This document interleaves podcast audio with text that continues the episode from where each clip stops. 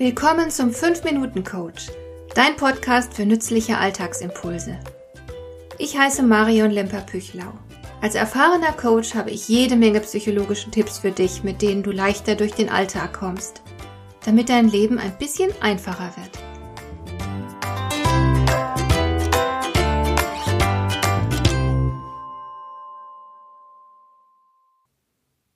In unserer Gesellschaft geben wir viel auf die Intelligenz.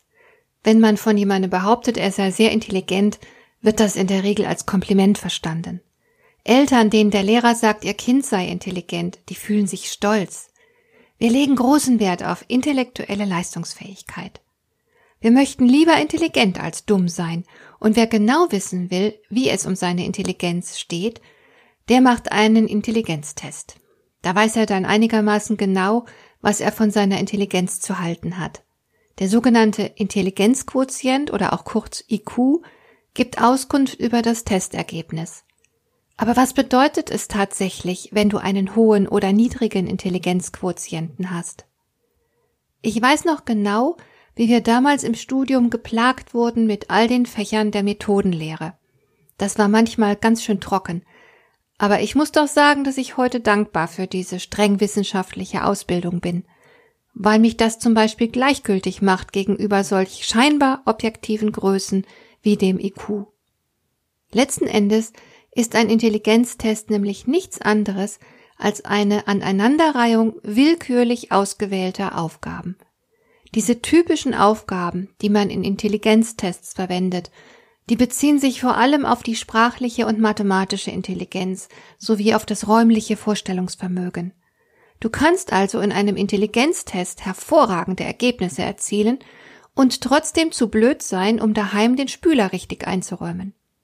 Du magst logisch denken und dich sprachlich gut ausdrücken können, womit dir ein hoher IQ bescheinigt werden würde, aber das sagt rein gar nichts darüber aus, wie du im Leben zurechtkommst.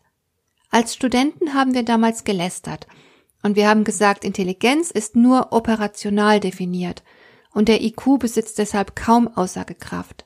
Das heißt, Intelligenz ist das, was ein Intelligenztest misst. Mit dem wirklichen Leben und der Lebenstüchtigkeit, mit der Begabung und der Leistungsfähigkeit eines Menschen hat der IQ recht wenig zu tun. Es gibt glücklicherweise bereits seit längerem schon Forscher, die das erkannt haben – wie der amerikanische Psychologe Howard Gardner zum Beispiel. Sie sind sich bewusst, dass es zwar ganz nützlich ist, wenn man über logisch-mathematische und gute sprachliche Fähigkeiten verfügt. Diese Fähigkeiten machen aber den Menschen bei weitem nicht aus. Da ist viel mehr. Denn wer diese logisch-mathematischen oder sprachlichen Fähigkeiten nur in geringem Umfang besitzt, der muss deswegen noch lange nicht dumm sein. Es gibt noch viele andere Formen der Intelligenz, die teilweise wesentlich mehr Bedeutung für ein gelungenes Leben haben als die Fähigkeit, eine Form an einer Achse zu spiegeln oder Begriffe zu klassifizieren, so wie IQ-Tests das verlangen. Howard Gardner beispielsweise postulierte neben der verbalen, der logisch-mathematischen und der räumlichen Intelligenz noch einige andere. Dazu gehört die musikalische Intelligenz, die mir persönlich beispielsweise fehlt, außerdem die kinästhetische Intelligenz, hier geht es um Bewegung und körperliche Geschicklichkeit. Weiterhin die emotionale Intelligenz. Darüber habe ich ja bereits in der letzten Folge gesprochen. Diese Intelligenz betrifft die Fähigkeit, mit eigenen und fremden Gefühlen geschickt umzugehen. Und wenn wir schon dabei sind, fallen mir gleich noch ein paar andere Formen der Intelligenz ein, wie zum Beispiel die ästhetische Intelligenz. Darunter verstehe ich die Fähigkeit, Schönes zu schaffen. Und ich denke unter anderem an Architekten für Häuser und Gärten, deren Werke so großartig sind, dass wir noch Jahrhunderte später dorthin reisen, um all diese Schönheit zu bewundern und zu genießen. Oder ich postuliere eine Entscheidungsintelligenz, also die Fähigkeit, schnelle und gute Entscheidungen zu treffen. Oder eine Veränderungsintelligenz. Das ist eine wichtige Überlebensfähigkeit. Wer sich an veränderte Umstände schnell anpassen kann, kommt weiter. Und so weiter und so fort. All diese Intelligenzformen sind wichtig und sie kommen in keinem Intelligenztest vor.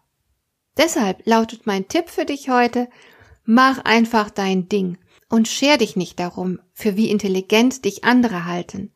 Solange du es schaffst, ein erfülltes und glückliches Leben zu führen, bist du definitiv intelligent genug. Hat dir der heutige Impuls gefallen? Dann kannst du jetzt zwei Dinge tun. Du kannst mir eine Nachricht schicken mit einer Frage, zu der du gerne hier im Podcast eine Antwort hättest. Du erreichst mich unter info@lemper-püchlau.de. Und du kannst eine Bewertung bei iTunes abgeben, damit diese Sendung für andere Interessierte sichtbarer wird. Schön, dass du mir zugehört hast. Bis zum nächsten Mal eine gute Zeit für dich.